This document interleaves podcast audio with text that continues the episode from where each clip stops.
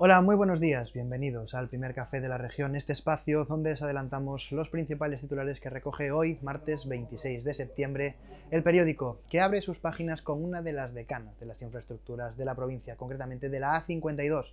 Se cumplen 25 años de su inauguración y de esa modernidad que abría al mundo ya prácticamente nada queda. Es un viaje entre Ourense y Benavente lleno de baches y de remiendos puntuales que hacen del viaje prácticamente una gincana para las suspensiones de los vehículos y en la sección de sucesos y tribunales un hombre es acusado de agredir sexualmente a una anciana de 90 años. Es una información de Patricia Casteleiro.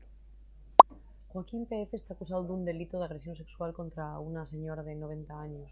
En enero de 2020 entró en su vivienda de noche, de madrugada, y se abalanzó sobre ella para tocarle los pechos.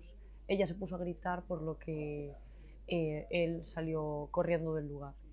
Esto es lo que recoge el escrito fiscal y lo que se le, por lo que se le iba a acusar ayer en el penal 1 de Ourense, pero el juicio tuvo que suspenderse por un fallo en la conexión entre la cárcel de Girona y, y los juzgados de Ourense.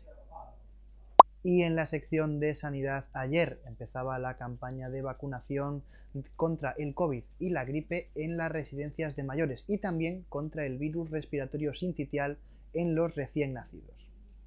Y en la sección cultural, la vigésima octava edición del Festival de Cine de Ourense echará a andar este viernes con una amplia programación en la que destacan la gran presencia de filmes gallegos. Además, este festival traerá a la provincia figuras destacadas del cine, del teatro y de la televisión española, como por ejemplo Loles León. Es una información que firma Shiana Así es, este viernes arranca en la ciudad la vigésima octava edición del Ourense Film Festival, que trae una programación de 10 días con diversas proyecciones, actividades y encuentros. El director del festival, Miguel Ancho Fernández, destacó ayer la amplia variedad de películas que se podrán disfrutar, puso en valor la internacionalización cada vez mayor del certamen y habló de las nuevas secciones tales como la sección Panorama Galego y ayer conocíamos nuevos datos provenientes del Ministerio de Hacienda y una vez más la ciudad de Ourense, como ya es casi costumbre, vuelve a salir mal parada. Ya es la segunda capital de provincia española que más tarda en pagar a sus proveedores, tan solo por detrás de Jaén, que lleva años liderando las estadísticas de morosidad. Es una información de Bryce Iglesias. La ciudad de Ourense escala puestos a nivel nacional entre las capitales de provincia más morosas de toda España. Así lo puso de relieve el Ministerio de Hacienda en un reciente informe sobre el periodo medio de pago a proveedores durante el primer semestre de este 2023.